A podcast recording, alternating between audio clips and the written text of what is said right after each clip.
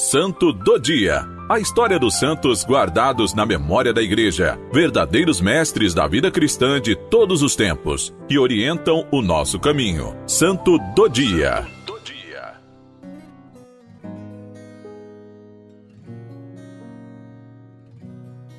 Dia 1 de novembro, celebramos a solenidade de todos os santos. Na Igreja Universal, a Igreja do mundo inteiro, por exemplo, em Roma, se celebra no dia 1. Mas por questões pastorais, no Brasil, esta festa, quando cai durante a semana, é transferida para o domingo seguinte, para que o povo de Deus esteja reunido para celebrar. Esta importante solenidade, chamada por alguns Páscoa do Outono, é celebrada como membros ativos de uma igreja que, mais uma vez, não olha para si mesma, mas olha e aspira pelo céu. De fato, a santidade é um caminho que todos somos chamados a trilhar, sobre o exemplo destes nossos irmãos mais velhos, que nos são propostos como modelos porque aceitaram ser encontrados por Jesus, rumo ao qual se encaminharam com confiança, com seus desejos, fraquezas e sofrimentos. A memória litúrgica dedica um dia especial a todos aqueles que uniram com Cristo em sua glória. Eles não são indicados apenas como arquétipos, mas indicados também como protetores das nossas ações. Os santos são os filhos de Deus que atingiram a meta da salvação e que vivem na eternidade, aquela condição de bem-aventurança expressa por Jesus no discurso do Sermão da Montanha, narrado no Evangelho de Mateus, capítulo 5, versículos de 1 a 12. Os santos são aqueles que também nos acompanham no nosso percurso de imitação de Jesus, que nos leva a ser pedra angular na construção do reino de Deus. Nós cremos na comunhão dos santos. Em nossa profissão de fé, no creio, afirmamos acreditar na comunhão dos santos. Sabemos que essa expressão significa a vida e a contemplação eterna de Deus, razão e finalidade da mesma comunhão mas também a comunhão com as coisas sagradas.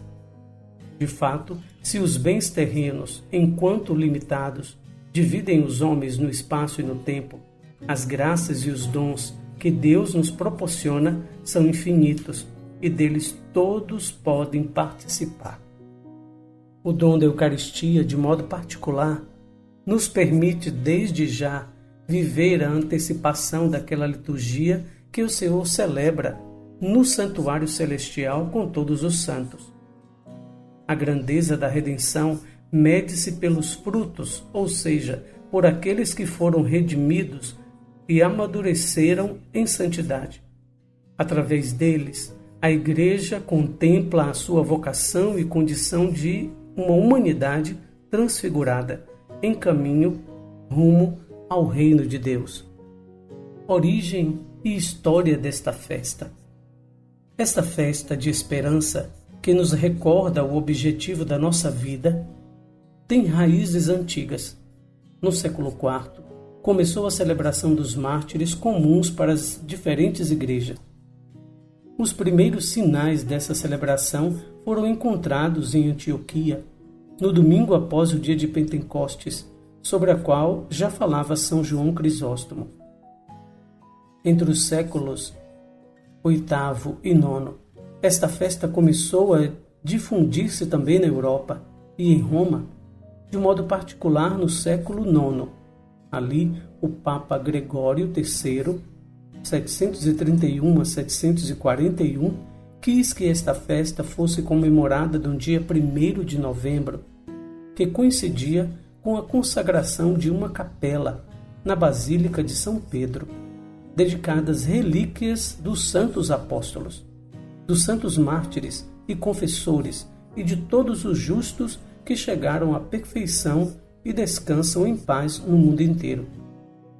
Na época de Carlos Magno, essa festa já era muito conhecida como ocasião para a igreja que vagueia e sofre na terra, mas que olha para o céu, onde estão os seus irmãos mais gloriosos.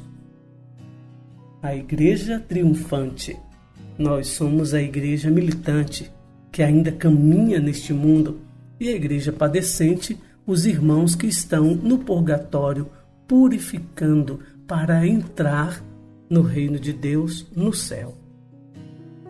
A Igreja celebrando todos os santos, nomeia ou coloca numa única celebração todos aqueles que lutaram na vida, que foram fiéis, justos, que seguiram Jesus e que não têm os nomes inscritos no santoral nem no missal, mas são recordados por nós. Por exemplo, você não acha que em sua família tem alguém que viveu assim? e é santo mesmo que não seja de altar. A minha avó, paterna, vó Almira, os meus pais, o padre Gessé Torres, que foi o homem que, que conduziu a minha vocação, meu diretor espiritual durante um bom tempo, era um grande sacerdote. Então, nesse dia, nós celebramos todos aqueles que estão no céu esperando a glória de Deus Nesse dia, infelizmente, o inimigo de Deus, e para confundir, tirar a razão, o verdadeiro significado da festa sagrada e litúrgica, a partir de comemorações, o Halloween. O que, que se celebra no Halloween? Vestidos de morte, de monstros, de bruxas. Não é todos os santos, não é a santidade que vem de Deus. O padre Rufus ou foi o padre Duarte Lara, não me recordo. Quem foi disse que o Halloween é o Osana do demônio. Por quê? Porque exalta a morte, o medo, zomba do sagrado. Enquanto que no dia de Todos os Santos nós celebramos a santidade de Deus que foram abraçadas por muitos de nossos irmãos que já estão no céu. Por exemplo, no dia de Halloween você pode celebrar todos os santos. No Instituto Canção Nova e em nossas frentes de missão, a última que eu morei, Fortaleza, foram três anos que nós celebramos, depois da Santa Missa, uma festa, onde as pessoas eram convidadas a irem caracterizadas com o santo de sua devoção.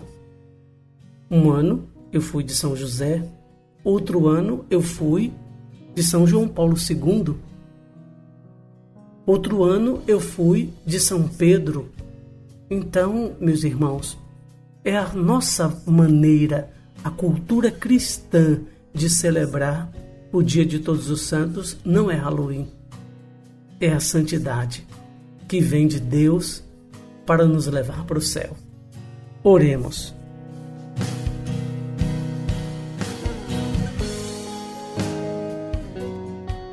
Deus eterno e todo-poderoso, que nos dás celebrar numa só festa os méritos de todos os santos. Concedei-nos, por intercessores tão numerosos, a plenitude da vossa misericórdia. Por nosso Senhor Jesus Cristo, vosso Filho, na unidade do Espírito Santo. Amém. Todos os santos e santas de Deus, rogai por nós.